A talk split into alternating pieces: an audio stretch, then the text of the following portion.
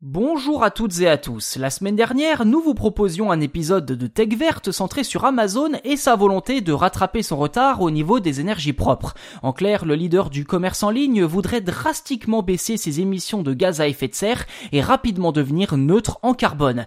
Mauvaise nouvelle pour le groupe, ses objectifs ont été mis à mal il y a quelques jours dans son rapport annuel sur la durabilité.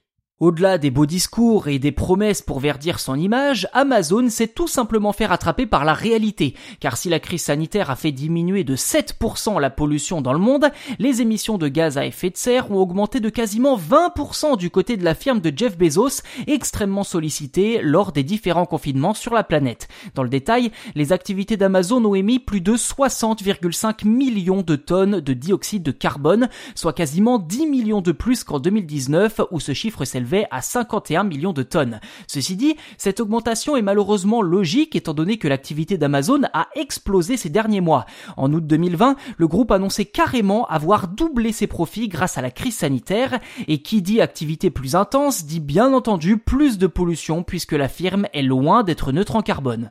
Alors cette mauvaise nouvelle est certes une épine dans le pied du géant du e-commerce, mais c'est aussi une véritable aubaine pour sa communication. Comme on vous l'a détaillé dans l'épisode de la semaine dernière, Amazon a dévoilé son programme Climate Pledge en 2019 censé l'aider à atteindre la neutralité carbone d'ici 2040. Pour ce faire, l'entreprise compte se convertir aux énergies propres d'ici 2025, tout d'abord dans ses entrepôts, puis ses centres de données et enfin toutes ses activités en 2040. Ceci dit, la seule mesure concrète pour l'instant reste la commande de 100 000 véhicules électriques au constructeur américain Rivian pour livrer ses colis sans émettre d'émissions de CO2.